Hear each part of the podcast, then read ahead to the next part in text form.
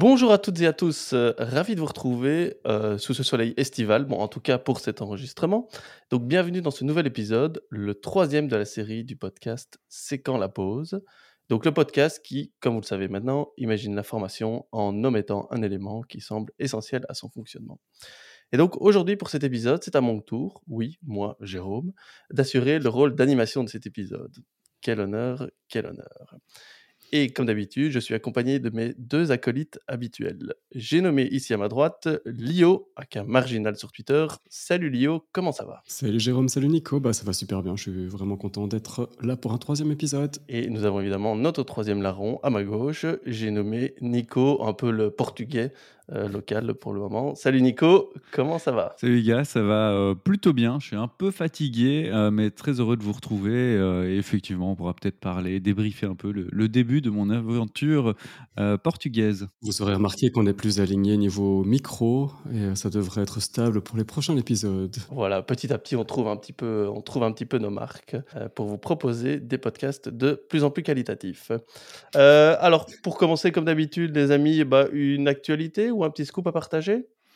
Ah, je, pense que, enfin, je, me permets d'intervenir. Le premier scoop, nos auditrices et auditeurs ont dû le voir.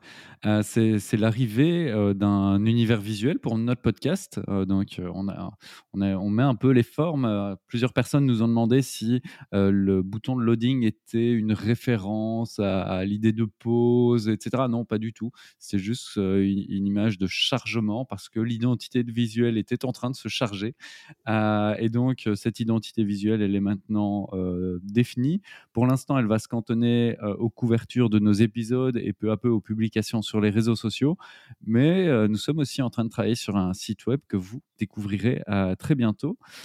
Donc, qu'est-ce que vous en pensez, vous, Jérôme et Elio bon, Vous avez participé à la conception et au choix de cette identité. Mais qu'est-ce que vous en pensez? Moi, je pense que c'était mieux avant, quand même, hein, avec la roue de chargement, non? De, manière générale, c'est toujours mieux avant. Hein. non, ben évidemment, moi, je trouve ça, je trouve ça cool. On a, bah, on a voulu rester un peu dans l'esprit, évidemment, du, podcast, hein, quelque chose euh, de simple, euh, fun, et qui correspond évidemment à l'identité. Donc, euh, oui, moi, je suis assez, assez content de lancer ça. Moi, je suis ravi aussi dans, dans le process, dans la manière dans laquelle ça s'est fait, parce que ça nous ressemble un petit peu. C'est vachement agile, finalement. On lance quelque chose avant que ce soit tout à fait prêt. On lance quelque chose d'un peu, d'un peu brouillon qui gagne euh, de plus en plus en qualité, comme tu dis, Jérôme. Et, euh, voilà, donc euh, chaque épisode, on progresse sur la forme. Je pense qu'on stabilise un peu le fond aussi. Et, c'est cool, quoi. Top. Et merci aussi à Margot, Margot Verdois, qui est notre graphiste, qui a développé cette identité, qui va se diffuser peu à peu, qui est aussi derrière le site web euh, qui est en construction et que vous découvrirez euh, bientôt. Donc merci à, elle. Et euh, bah, une dernière chose à propos de cette identité, c'est que nous avons besoin de vous, vous qui nous écoutez, parce que le site web, il contiendra une section témoignages avec vos avis à propos du podcast positif, des avis positifs comme négatifs. On aurait pu faire de faux avis indiquant que le podcast était la meilleure chose qui soit arrivée dans la vie de certains ou certaines de nos auditeurs auditrices. C'est peut-être le cas. Hein. C'est même probablement le, le, cas, mais on souhaiterait avoir des, témoignages euh, véridiques, authentiques, effectivement. Donc, euh, n'hésitez pas à partager euh, vos témoignages, soit sur Twitter grâce au hashtag CQLP. Vous pouvez aussi nous envoyer vos questions, vos différents messages, mais là, on a besoin de vos témoignages, votre avis sur le podcast, soit même en commentaire sur les réseaux sociaux, souvent sur LinkedIn, là où on publie dans, sur nos comptes personnels la, sortie de, de, chaque épisode et donc la sortie de cet épisode épisode-ci. N'hésitez pas en commentaire à nous dire ce que vous avez pensé de cet épisode ou des trois premiers. Euh, on prendra euh, ces témoignages pour alimenter le site web. Donc merci d'avance. L'important, ce n'est pas que ce soit vrai, c'est que ça vienne de vous. Donc euh, dites du bien, mais il faut que ça vienne de vous. merci d'avance. Alors j'ai un peu squatté les scoops, mais vous, vous avez des, scoops à partager? Je, je, dois le taire encore, mais oui, il va y avoir un petit changement prochainement dans, dont je parlerai dans les épisodes à venir, mais euh, voilà, c'est plutôt sur euh, la sphère professionnelle que ça se passe. Un, demi-scoop, quoi. Oui, c'est un teasing de scoop. Ah oui, ben voilà, c'est pour fidéliser. C'est le scoop d'un scoop d'un teasing, quoi. Donc, écoute, la prochaine fois, alors, tu viendras avec deux vrais scoops en entier. Non, indice par indice. Et, tu n'as pas dit dans quel épisode tu révélerais ce scoop-là, donc euh, voilà, il faudra faudra écouter chaque épisode. L'épisode 458, euh, vous saurez enfin la fin de l'histoire de Lio. Un nouvel indice à minuit avec le hashtag CQLP. Plus sérieusement, Jérôme, toi, un scoop. Ouais, euh, ben perso, je viens de suivre une formation de 16 heures répartie sur deux jours, donc deux jours euh, complets en tant qu'apprenant. Et vous savez quoi? Il n'y avait pas de PowerPoint. Donc euh, ça c'est ouais, mais rassurez-vous, il y avait bien des pauses. Euh, mais donc euh, vous connaissez évidemment mon avis sur PowerPoint. Ceux qui ne le connaissent pas encore, ben, allez réécouter l'épisode 1 où on parle de la formation sans PowerPoint. Ben, malgré ça, franchement, c'était une formation ouais, c'était pas mal, c'était top. J'avais un peu peur évidemment au début comme tout le monde, tous les autres participants aussi hein. Formation sans PowerPoint, deux jours. Vraiment le formateur qui arrive et voilà, qui dit j'ai pas de slide, j'ai pas de présentation, j'y vais comme ça, je vais vous balancer le, le contenu, ça, ça peut faire un, un peu peur. Euh, mais voilà, il a su rapidement nous, nous engager aussi de, sous, sous format plus échange, euh, discussion. Donc euh, voilà, bon, j'ai pas encore assez de recul pour évaluer vraiment l'impact réel sur mon lieu de travail, mais euh, franchement, même si c'était assez transmissif, sans slide, sans support, euh, mais en tout cas, ouais, balèze quand même le, le formateur qui a su nous tenir quand même impliqués pendant, pendant deux jours euh, aussi. Et la thématique? Euh, la thématique, c'était tout ce qui était premier secours. Voilà. Et pour faire le lien un petit peu avec le, le deuxième épisode aussi, Mhm. euh, vous avez été consulté euh, sur des besoins avant Ou bien Pas du ici, tout. comme ça, en, en premier secours, c'est peut-être plus évident le... Non, non, donc on est arrivé les deux premiers jours, euh, enfin le premier jour pardon, de formation, et donc de différents organismes, de différents contextes.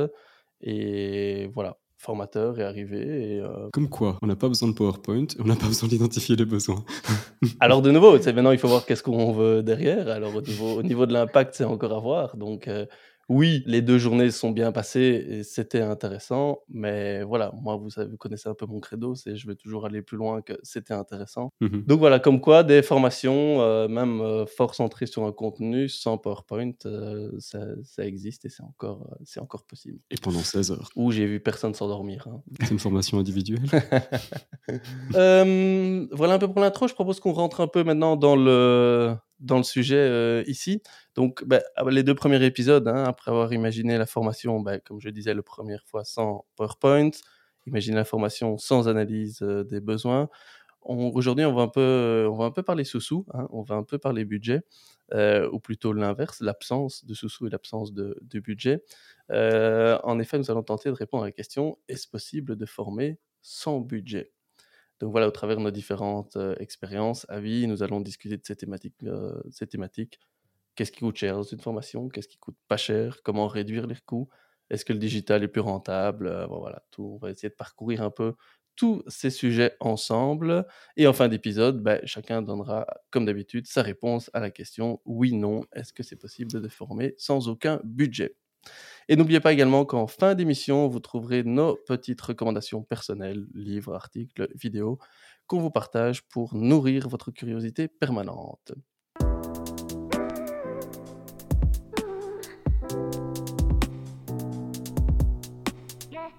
Allez, c'est parti. Euh, bah, pour se lancer directement dans le sujet, j'ai une première question pour vous, Lio et Nico. Euh, pour vous, dans une formation, qu'est-ce qui coûte le plus cher?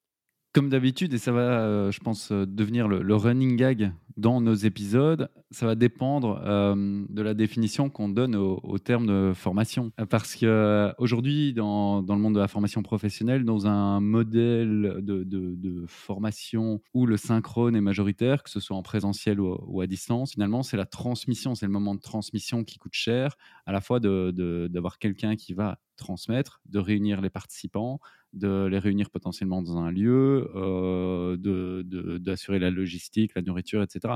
Dans d'autres modèles, euh, je pense à des modèles hybrides ou des modèles parfois totalement asynchrones, ça va surtout être la conception pédagogique qui va représenter le coût d'investissement. Donc, ce, coût va un peu dépendre du, format de, de formation et de la définition qu'on donne euh, au terme formation. Ouais, ouais, bah, pour aller dans, dans ton sillage, c'est clair que je pense que ce qui coûte le plus cher, vu que j'ai pas la réponse non plus, mais euh, à mon avis, c'est euh, le fait qu'il y ait réunion. C'est-à-dire, ce sont des gens qui doivent euh, sortir de leur poste, le temps de se réunir. Donc, ce sont des gens qui potentiellement doivent être remplacés. Donc, plus le prix que coûte le formateur pour être déplacé et pour les heures de, de présentiel qu'il donne.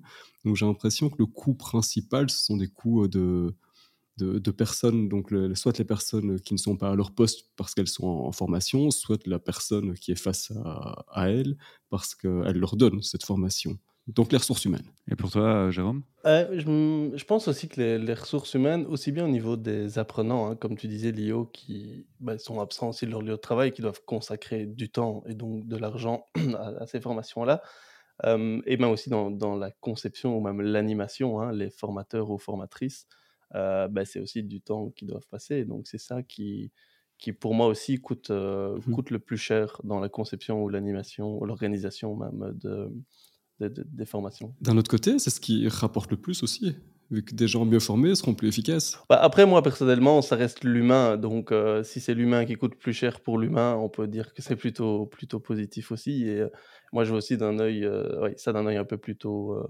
oui, aussi positif que c'est pas toujours la technologie, malgré qu'on peut croire qui coûte, euh, le plus cher. Hein. Je pense que ça s'est beaucoup démocratisé euh, aussi. Hein. souvent, on a un peu le réflexe de penser, mais les outils coûtent cher. Euh, J'ai pas moi l'impression que c'est vraiment ça qui coûte, euh, qui coûte le plus cher aussi.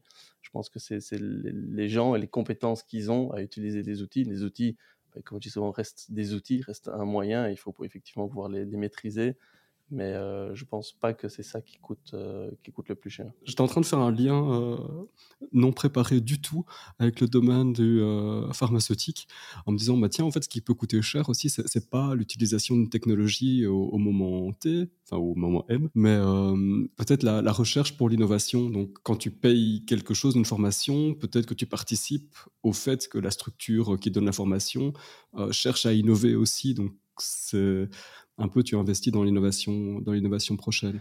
Et si je reprends ma première question que je pose l'inverse, qu'est-ce qui ne coûte rien du tout en formation?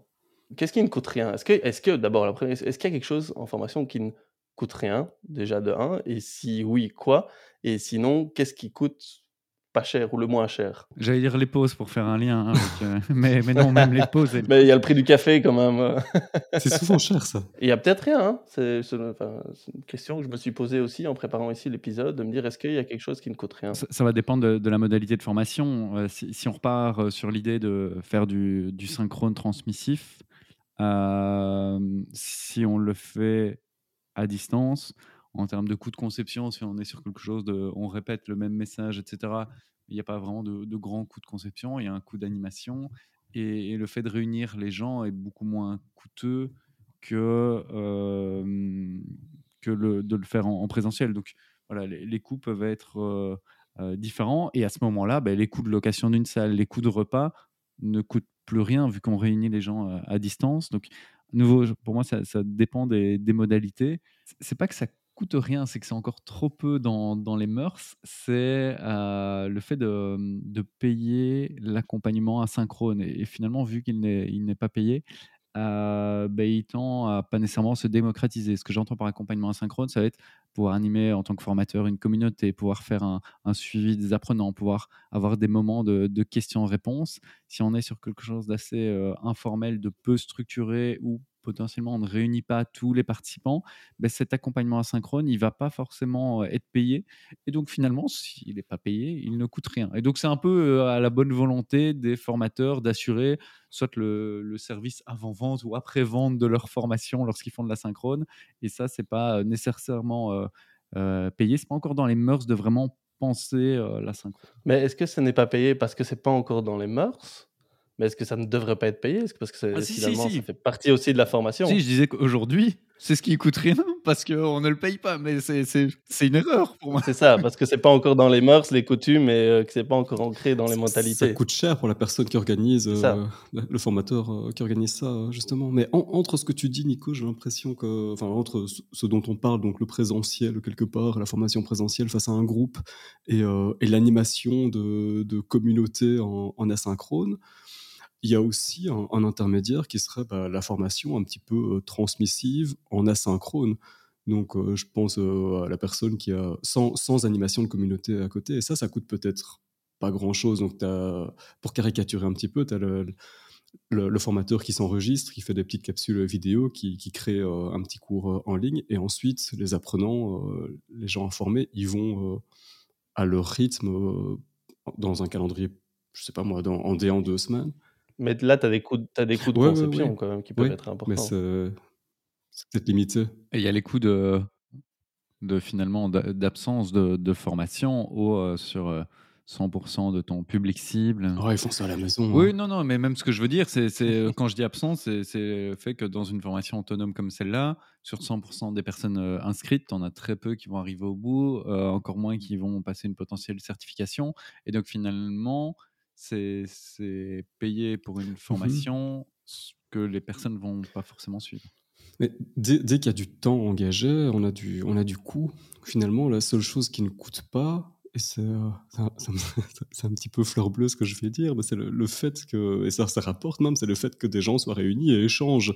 Donc c'est c'est ce qui ressort de la formation qui ne coûte pas. Parce que j'ai j'ai j'ai vu un un un chiffre l'autre jour qui m'a un peu, heu, oui, choqué pour prendre l'autre extrême de ce qui coûte cher Mmh aussi, qui rejoint un peu ce dont on parle, heu, c'est par rapport aux serious games. Alors, on est pour ou on est contre. Personnellement, je suis pas spécialement pour, notamment pour ces raisons budgétaires, mais j'ai vu un chiffre où c'était on parlait de 27 000 € pour un un serious game de 35 minutes et donc là, je me dis: «On rentre quand même dans des proportions et des chiffres incroyables, avec très peu finalement de garantie», j'ai l'impression, d'impact et de réussite donc je sais pas quel est un peu votre avis là-dessus, mais on parlait tu parlais tantôt, Nico, des des modalités. Là, je trouve que c'est une modalité qui est limite exagérée. Et ça, c'est juste le coût d'un du développement. Ah oui, c'était Après, il juste faut le coût de l'équipement, il faut conception, quand même quoi. réunir les personnes pour, Juste le coût de conception, quoi. pour y Donc, participer, ouais. heu, Mais enfin, de ce point de vue-là, il y a quand même le heu, j'ai l'impression qu'on peut pas parler du coût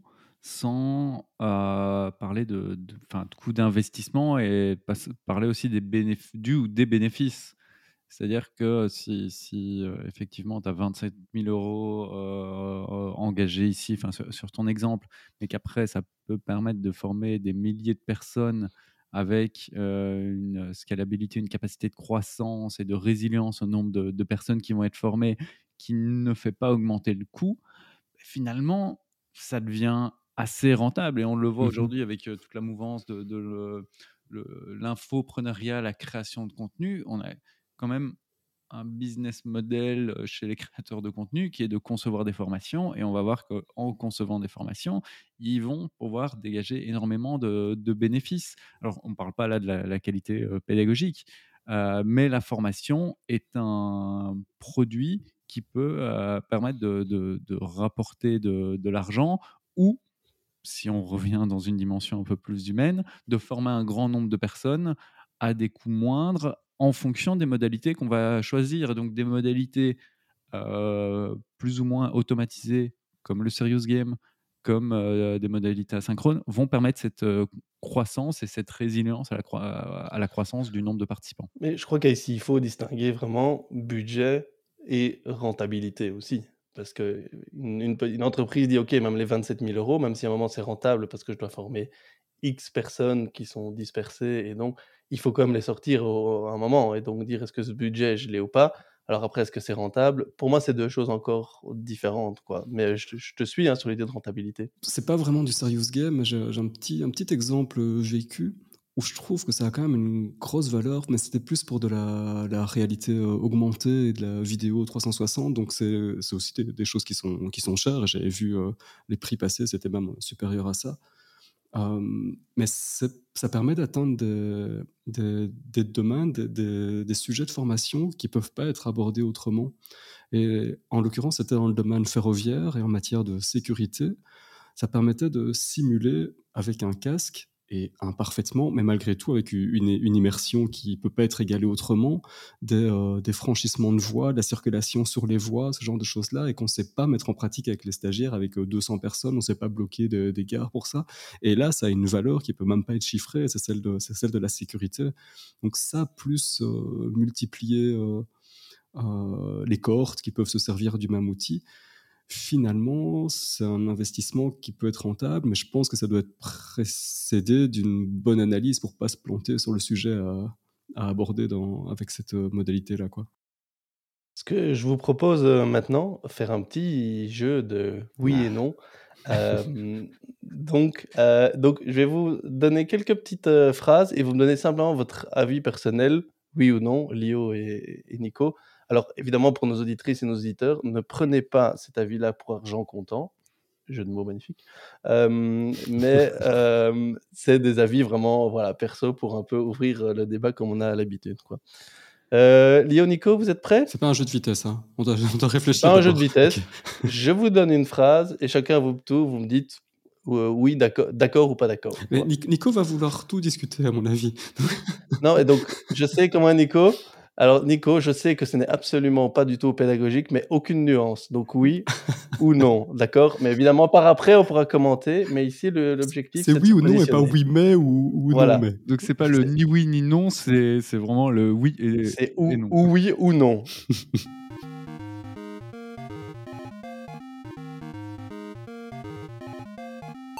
Première phrase, le distanciel coûte moins cher que le présentiel. Non. Pourquoi tu mets des négations comme ça? Donc le présentiel coûte plus cher que le distanciel. Euh, non. La synchrone coûte moins cher que le synchrone. Non. Non plus. Ce qui coûte le plus cher en formation, ce sont les outils. Non. Non. Les MOOC, c'est hyper rentable. euh, non. Euh, non. Euh, réaliser des tutos, c'est une modalité gratuite. Non. Oui. Plus c'est long, plus c'est cher. Et je parle de formation. Hein. Et pas de churros. non. Euh, non.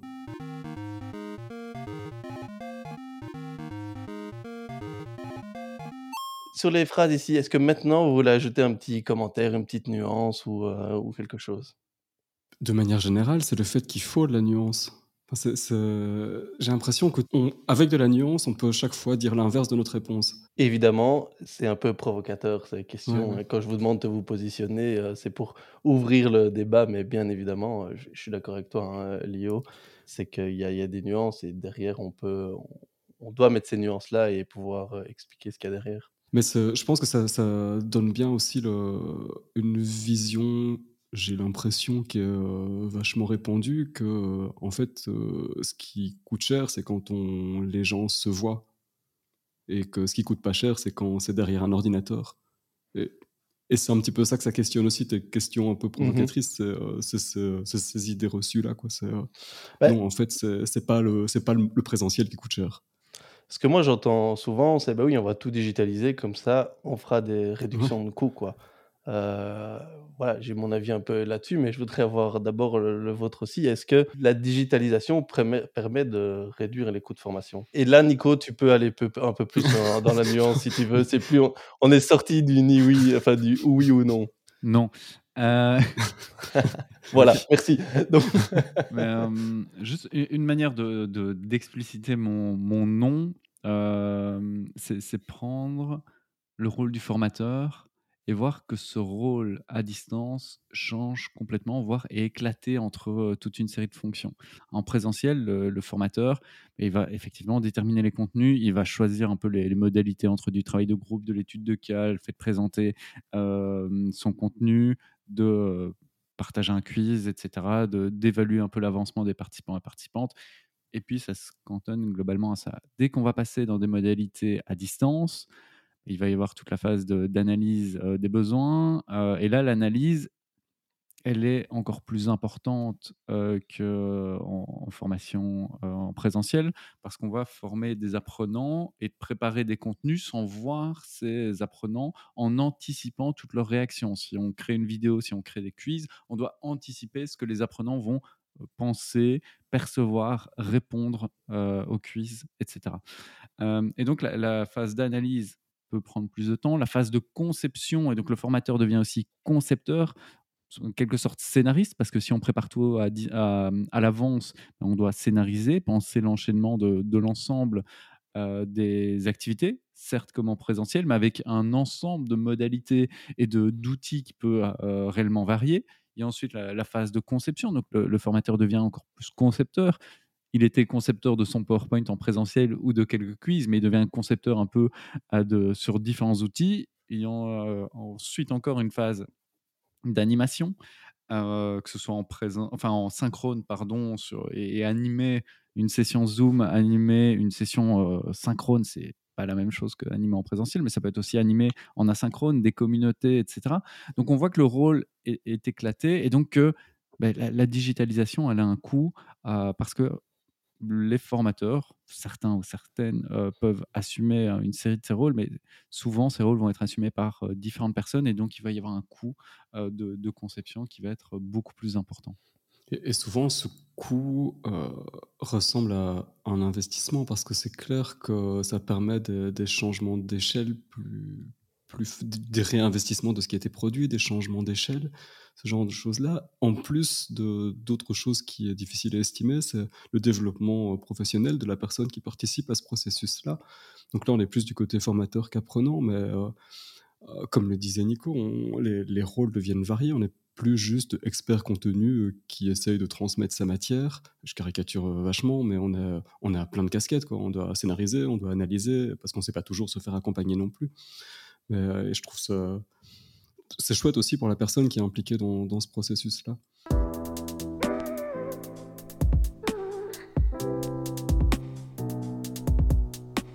Je, me posais une petite question. Euh, je sais, sais pas très bien où la placer, mais. Euh, bah vas-y maintenant alors. J'avais entendu. Ouais, ouais, je me dis que c'est le moment. J'avais entendu à la sortie un peu des, festivals à la radio, je sais pas qui le disait, peu, peu importe, mais c'est la, la, notion que souvent, les petits budgets, et c'était dans, le domaine du, film, en fait, un, petit budget, ça forçait à, soit à se planter, soit à être vachement plus créatif. Et je me dis, tiens, est-ce que c'est transposable dans la formation? J'ai pas, j'ai pas de budget, je dois la donner ma formation. Est-ce que du coup, ça va être un truc, euh, une petite pépite, un petit truc euh, créatif? Euh, J'ai pas vraiment de réponse à ça. Est-ce que ça vous est déjà arrivé d'organiser une formation, euh, de devoir la faire avec, euh, je sais pas moi, vous avez 200 euh, euros pour faire une journée de formation avec une, un énorme public? Bah, Moi, ce qui m'arrive plus souvent, c'est d'avoir de, des formations, bah, il n'y a pas de budget et on plutôt dire qu'on le fait à moindre coût, on ne la fait pas du tout. Et donc ça, je pense que ça arrivé à beaucoup, à beaucoup de gens aussi. Bah, on n'a pas de budget et donc on n'organise pas, on n'organise pas la formation. Euh, plutôt que d'avoir, et j'aime bien ta question en ce sens-là, euh, Léo, de dire, bah ok, c'est pas qu'on n'a pas de budget, mais le budget est limité, mais qu'est-ce qu'on sait faire avec ça? Et je pense que c'est intéressant mmh de se poser la question parce qu'il y a toujours moyen, à mon avis, de faire quelque chose. Alors il faut être créatif, ou en tout cas aller à l'essentiel des fois. Et c'est pas plus mal parce que je pense que c'est autant un problème de ne pas avoir de budget que d'avoir trop de budget aussi. Hein. Euh, j'ai été, mmh été, confronté à ça aussi, où des entreprises, généralement fin de fin de l'année, disent bah, on a du budget, on doit le mettre dans la formation pour bilan social ou autre. Et donc voilà, dis-moi combien ça coûte et je le fais. quoi. Et je pense que c'est tout aussi problématique que ne pas avoir de, de, budget aussi. quoi. Donc je trouve que c'est intéressant des fois de le mmh faire avec un budget limité, dire qu'est-ce qu'il y a moyen de faire pour être obligé à ce moment-là, à mon avis, de bien capter les besoins euh, pour aller vraiment à l'essentiel et faire le minimum qu'on sait faire euh, dans, ces, dans cette contrainte-là. Mais là, à nouveau, le, temps de conception, le temps d'analyse, etc., va quand même prendre, enfin, soit du budget, donc ça, ça dépend ce qu'on entend aussi par coût et par, par, par budget. Mmh moi, je, Enfin, je, je, débrieferai peut-être ça dans, un, prochain épisode. Je suis en train d'organiser avec euh, une haute école, donc la, haute école Galilée, associée à, à l'IEX, une école de communication ici à Bruxelles, un hackathon pour ses enseignants en matière d'innovation pédagogique. Et pour nous, c'était la formule la plus adaptée là, en, en termes de, budget, plutôt que d'avoir une série de formations à différents moments, un temps très long, d'essayer de réunir à plusieurs reprises des personnes. Le meilleur coût-bénéfice qu'on a trouvé de ce point de vue-là, ça a été d'organiser dans un format assez court, sur un temps restreint de deux journées et demie, un hackathon. Ça a donné un effet aussi de un momentum. Ça va nous permettre, on l'espère, de pouvoir inviter aussi des personnes qui seront euh, intéressées par le projet à venir échanger, être coach, euh, etc. et donc, voilà, c'est une idée parmi d'autres, mais là, on était clairement confronté à ce dont tu parlais, c'est réussir à organiser quelque chose qui permet d'atteindre les objectifs tout en essayant de réduire le budget et de faire face aux contraintes aussi temporelles des personnes, etc.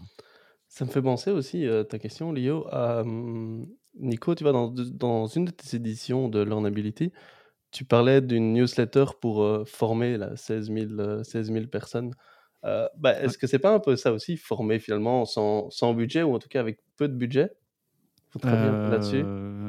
Oui, potentiellement, mais euh, Yohan Lopez, donc, qui est euh, l'auteur de cette euh, newsletter qui s'appelle Snowball, aujourd'hui, il est à temps plein sur son projet? Donc voilà, c'est, même si c'est une newsletter qu'il envoie toutes les semaines, alors il y a d'autres services autour, mais principalement cette newsletter hebdomadaire, ben, il est à temps plein sur, sur son projet. Donc ça a quand même un coût. et ça permet aussi une certaine rentabilité. il vient lever des fonds autour de ce projet, il va étendre un peu son, projet autour d'un média, d'une application, de différentes choses. donc voilà, ça paraît gratuit, mais c'est le temps. Et donc aujourd'hui, c'est un peu ce dont je parlais tout à l'heure. Il y, a des temps cachés, malheureusement, à cause de. Enfin, c'est un avis, je vous, je vous le, le, soumet. Mais, on te le demande, donc c'est très bien. Euh, c'est que les, les, temps à la fois d'animation, ce dont je parlais euh, tout à l'heure, c'est-à-dire de faire du tutorat, du coaching, du suivi des apprenants, d'animer une communauté, ce temps est très peu pris en compte. Les temps aussi de conception sont pas nécessairement pris en compte dans les, euh, dans les appels d'offres ou dans les, les coûts dans, budgétaires. On va, on va vraiment plutôt avoir des business models qui tournent autour du nombre d'heures données en présentiel ou en synchrone face à des personnes. Et donc, il y a des coûts cachés. Euh, on a l'impression que ça ressent, que ça, que ça ne coûte rien de se dire bah, on envoie une newsletter pour former des, milliers de personnes. Finalement, ça ne coûte pas. Euh, si, en fait, c'est, oui, c'est juste un envoi de mail, mais le fait de lire toute cette information de manière quotidienne, de la synthétiser, de la condenser euh, et de la préparer pour un public cible qui a certaines attentes, etc c'est tout un temps. Mais donc ça, revient un peu à ce qu'on disait au début. Là, les coûts sont des coûts humains finalement. Oui. Dans, dans, là-dedans. Hein, on a tendance à faire payer seulement euh, ce qui se voit. Donc soit un, mmh soit un produit, soit, euh, soit du présentiel. C'est, euh, assez.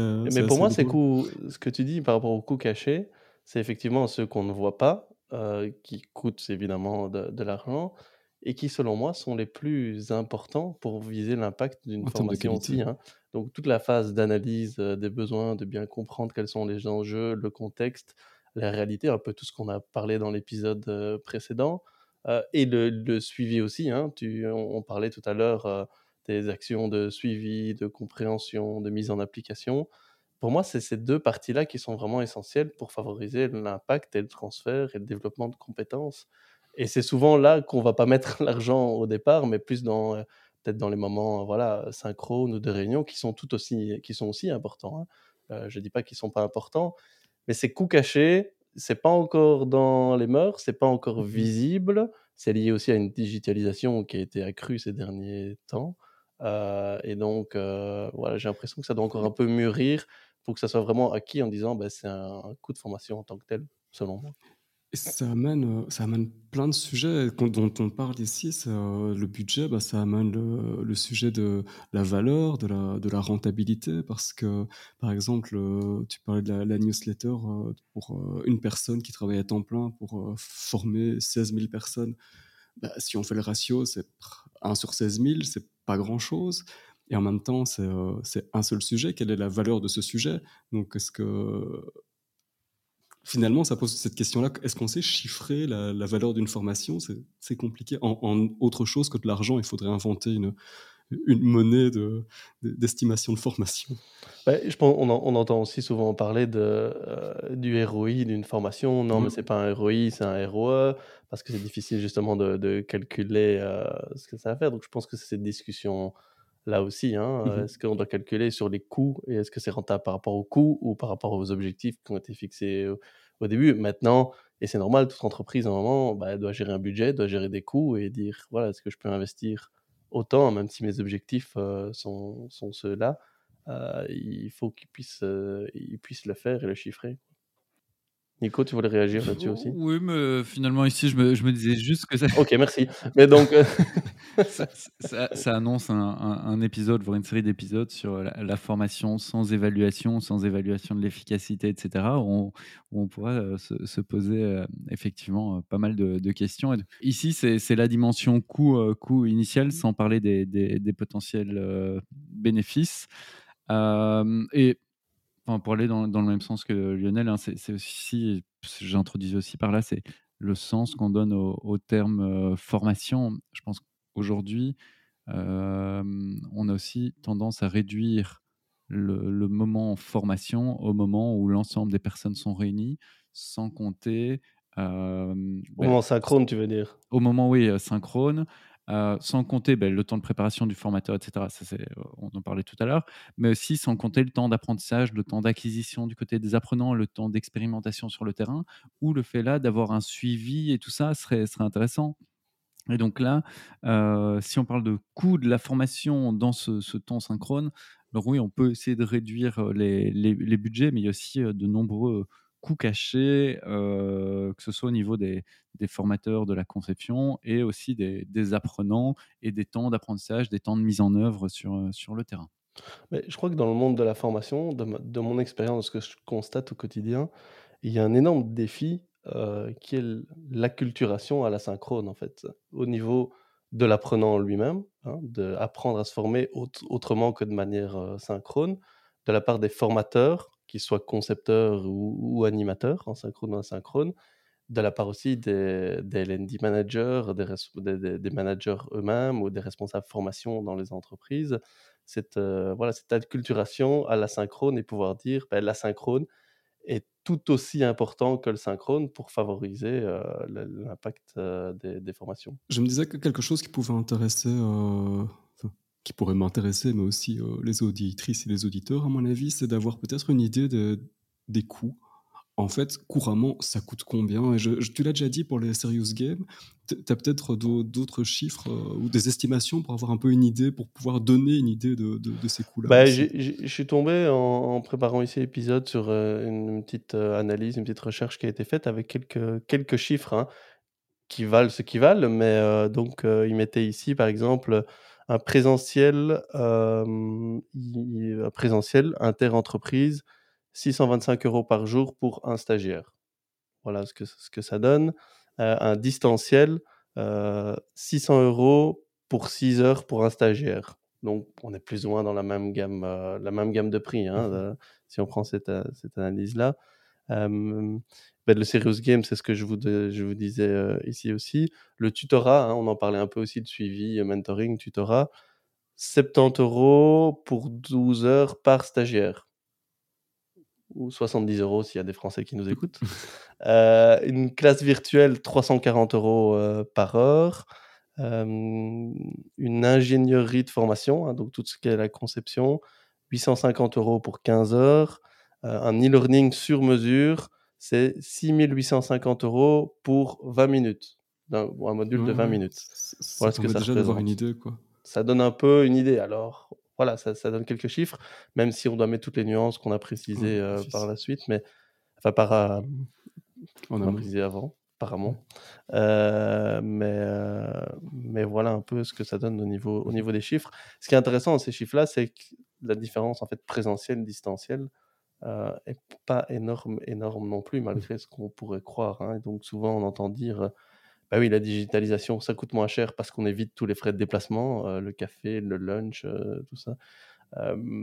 mais voilà, il y a d'autres coûts cachés qui, qui, sont sous-jacents à ça aussi, qui, qui, compensent en fait certaines économies qu'on peut faire. Tout le temps de, conception dont on a parlé depuis, depuis mmh tout à l'heure, et c'est clair que en présentiel, c'est le fait de réunir les gens qui va coûter à distance et à distance notamment en synchrone, c'est toute cette conception pour s'assurer que euh, ben, la formation fonctionne, permette d'engager les participants, leur permettre de persévérer, d'atteindre les, les, objectifs ou les, compétences à, développer. donc, c'est ça, il y, a aussi une sorte de, de réflexion sur, enfin, je reviens sur coût-bénéfice, mais à, quel moment une modalité, vu le nombre de participants, vu sa potentielle croissance, peut être plus intéressante qu'une autre. Et donc là, le choix aussi des modalités euh, dans, dans le coût, euh, se dire que le, par rapport à un coût euh, envisagé, euh, bah, choisir la modalité, se laisser la liberté du choix de la, modalité par rapport euh, au budget dont on dispose. Ouais, pour aller dans ce sens-là aussi, c'est euh, l'idée que comme on déplace finalement le, bah, les apprenants soit en, quelque part, soit chez eux, comme on, a plus d'ingénierie pédagogique, de préparation, d'analyse, peut-être pour du distanciel, c'est peut-être un groupe moins connu, je ne sais pas, il y a des tas de raisons qui, peuvent l'expliquer. ça a un impact aussi sur la durée de la formation. Donc la minute de formation n'a pas la même n'a pas la même valeur vu que c'est euh, on va inclure ça dans la durée de formation mais euh, à distance on peut dire qu'on a euh, le cours la formation durera peut-être 3 4 fois moins longtemps du coup la minute de formation coûtera 3 4 fois plus cher vu qu'il y a tout ce travail déplacé du présentiel vers le vers l'ingénierie en tant que telle. Ouais ou, au contraire la formation va durer 3, 4, 5 fois plus longtemps parce que quelqu'un va la regarder de 3, 4, 5 fois plus et aura besoin de plus de temps et donc la différence de rythme, euh, peut aussi, euh, s'expliquer dans dans la différence, euh, de coût. Nico, tu voulais rajouter aussi quelque chose? Bah, juste vous poser une question à vous parce qu'on est beaucoup dans la nuance. on est, on est dans dans l'idée de de dire: «Oui, là, ça dépend de la notion de formation, de la conception etc. S'il y a des gens qui nous écoutent, qui se disent Ok, c'est bien beau, ça fait 40 minutes que vous êtes en train de parler de, tout ça. Moi, je suis responsable de formation, je suis même digital learning manager, je suis ingénieur de formation. À quel niveau je peux réduire mes coûts et comment est-ce que je peux réduire mes coûts de formation? Est-ce que vous avez des pistes euh, pour réduire les coûts de formation. Je te remercie Nico parce que c'était ma prochaine euh, question euh, aussi parce que j'ai eu une discussion justement avec un responsable formation d'une entreprise qui me demandait oui mais justement comment réduire mes coûts de formation? Et j'avais une autre personne qui était qui était présente qui disait ben en fait c'est très simple plutôt que de outsourcer la création par exemple de contenu ou le mentorat ou le tutoring c'est utilise des personnes que tu as en interne pour faire un peu du learning on the job ou du peer-to-peer, ou euh, voilà, nous on utilise des personnes internes, et ça permet de réduire les coûts. Voilà, je sais pas ce que vous en pensez, moi j'ai mon avis un peu aussi euh, sur cette réponse, mais donc voilà, comment réduire les coûts de formation? Une des pistes ici était bah, de plus utiliser des, des ressources en interne pour créer, accompagner, guider euh, le développement de compétences. Ouais, dans la réponse que j'étais en train de, me faire à la question, j'avais pas pensé à ce que tu viens de dire et je suis assez d'accord avec ça. Moi, j'avais pensé euh, à dire plutôt bah, euh, non, parce que c'est, on peut pas les réduire, c'est plutôt dangereux de les réduire vu que ce sont des coûts qui vont être pris sur, qui vont être pris sur la qualité.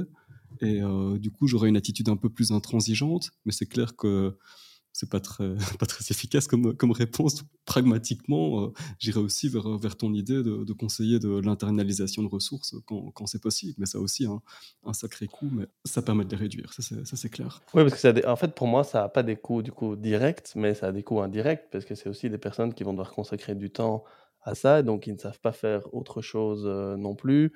Et voilà, c'est aussi chercher des gens, eux-mêmes eux, les accompagner à ce nouveau rôle, à cette... Euh, à cette nouvelle culture, accompagner l'organisation dans l'implémentation de cette nouvelle culture et autres. Donc, il n'y a pas des coûts directs, mais il y a quand même des coûts indirects pour moi.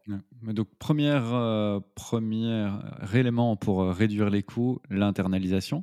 Mmh euh, peut-être le, deuxième, ça, ça, va aller dans le sens contraire de ce dont on parlait tout à l'heure, mais c'est toute la nuance, c'est de réfléchir quand même à la digitalisation et à une digitalisation en se posant la question en se posant la, question du nombre de personnes à former, je vais essayer de le simplifier euh, comme ça.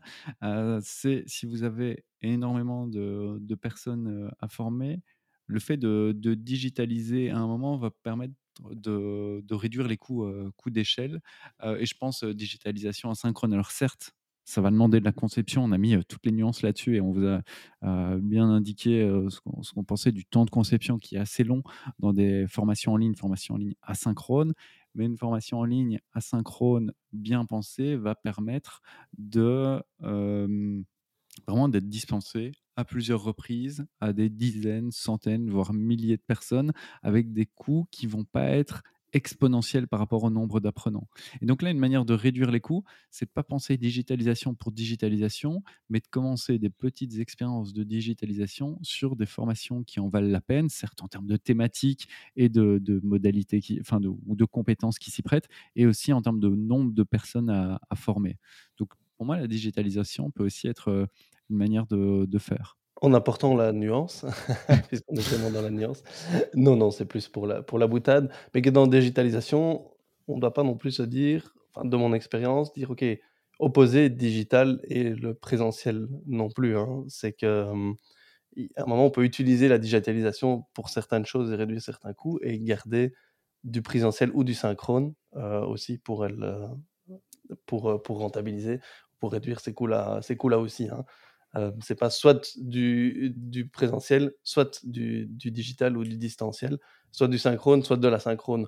Je pense qu'on peut essayer de trouver un mix et trouver le meilleur mix. Et donc, c'est toute la question de la conception pédagogique va permettre aussi de réduire les coûts et en fonction des différents critères et notamment le nombre de personnes à former, l'endroit des personnes à former, les compétences à développer, euh, sont tout ça qu'il faut prendre en compte pour réduire les coûts. Mais en tout cas, intégrer pour moi le concept de digitalisation peut permettre de réduire certains coûts euh, dans certains cas, oui.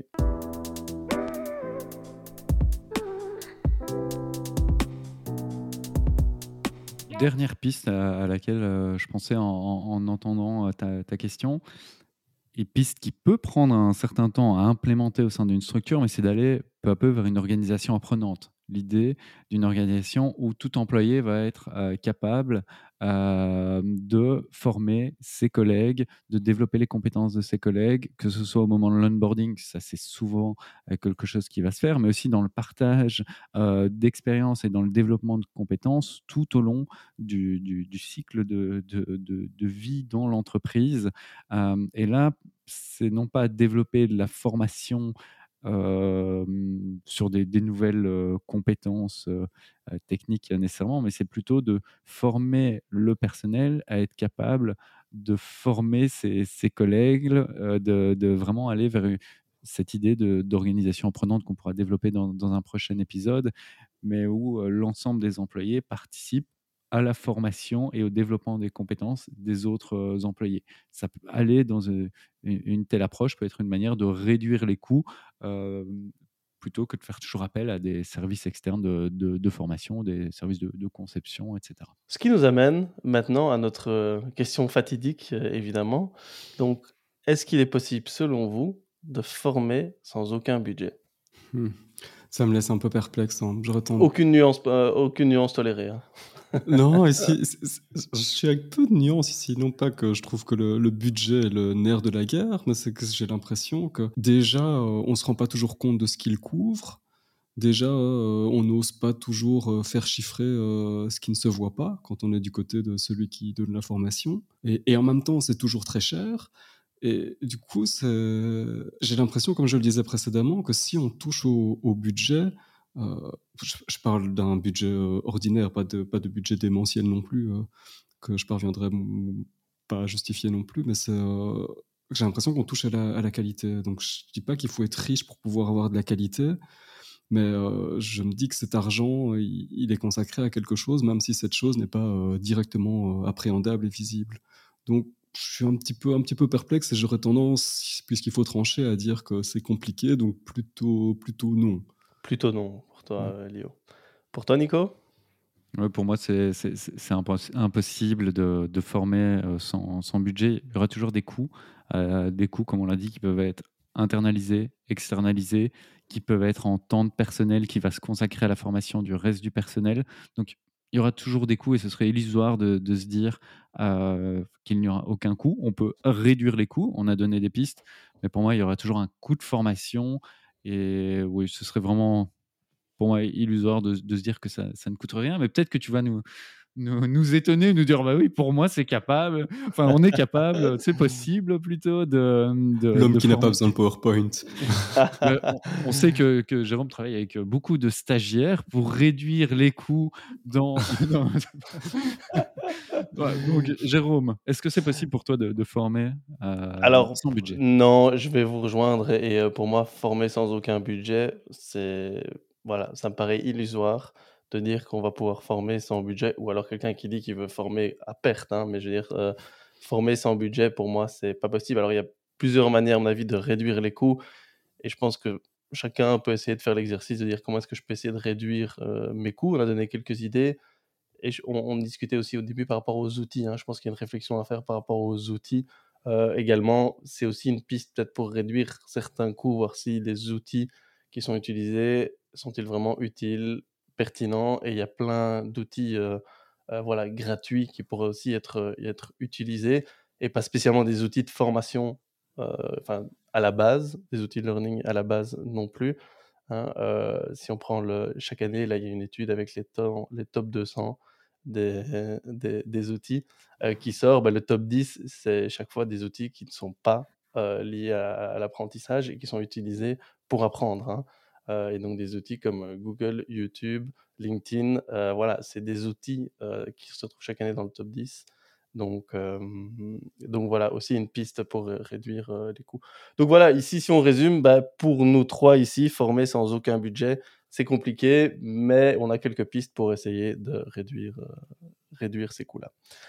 Alors, comme dans chaque fin d'épisode de C'est quand la pause, c'est une tradition, et je suis sûr, chers auditrices et chers auditeurs, que vous attendez cela avec impatience. Donc voici le moment de nos différentes recos où chacun ben voilà, balance une petite recommandation liée au sujet ou pas du tout, euh, en fait. Et comme d'habitude, vous retrouverez toutes ces recommandations et tous les liens dans la description de l'épisode. Ouais, pour ma part, c'est euh, le livre Arrêtez d'oublier ce que vous lisez euh, d'Eliott Meunier. C'est un livre qui propose un système simple pour prendre des notes, stocker ses connaissances et faire émerger des idées. Donc, euh, une autre manière de le dire, c'est permet d'apprendre et de retenir ce qu'on lit. Euh, et si euh, vous googlez ou vous cherchez sur un moteur de recherche Elliot Meunier et que vous tombez sur un jeune de 17 ans, vous inquiétez pas, vous ne vous trompez pas, c'est bien lui. et donc sa passion, c'est réellement l'apprentissage. C'est un jeune qui lit plus d'une centaine de livres par an, qui a développé son propre système de gestion des connaissances personnelles et de, gestion un peu de toutes ces informations qu'il lisait et donc à côté de ça, sur ce système-là, il va créer des vidéos, des articles, des formations aussi autour de son système. Et donc dans ce livre-là, qui, vient de paraître un peu moins d'un mois aux éditions Erol, il va partager sa manière de se créer ce qu'il appelle et ce qu'on appelle de plus en plus dans la gestion des connaissances un second cerveau numérique, car comme il l'explique, Prendre des notes, ça prend du temps, mais ne pas en prendre, c'est perdre son temps. Euh, j'aime bien cette, euh, cette phrase d'accroche et effectivement, euh, c'est important. Et bref, si vous ne prenez pas de notes en écoutant ce podcast, ce livre vous expliquera l'intérêt de commencer à le faire et aussi la méthodologie pour stocker ses connaissances et tout ce qu'on apporte dans ce, podcast, ou du moins toutes les, bêtises aussi qu'on peut y dire et, et ce que vous pensez de ces bêtises. Donc voilà, une euh, chouette recommandation. Et si, si vous voulez euh, vraiment découvrir le, un peu le personnage, cette personne de 17 ans, euh, avant de découvrir son, son bouquin, vous tapez son nom sur un moteur de recherche sur YouTube et vous allez voir des, des, vidéos et vous faire un petit avis avant d'aller découvrir son livre. Voilà ma recommandation. Lio, ta petite recommandation? Oui, moi c'est un Ou petit grande recommandation, hein, en fait. C'est un, un, article que j'ai vu passer, je pense, euh, sur, euh, sur Twitter. Euh, c'est pas folichon, c'est en lien avec, avec l'actualité, dont il est difficile de, de, faire complètement abstraction. Tu le vends très bien, en tout cas, pour l'instant. Oui, oui, non, mais on, a, on, a, envie, là, c'est le On a vraiment envie, là. Mettez-y votre cœur. Euh, ben c'est un petit peu, c'est un article de, de l'UNESCO pour la réponse, au, enfin, pour la prise de conscience et la réponse aux besoins des, des enfants déplacés en matière d'éducation. Et je veux dire quelques chiffres qui s'y trouvent. Donc, enfin, le titre, c'est Ukraine, UNESCO's Response to Children's Education Needs. On mettra le lien.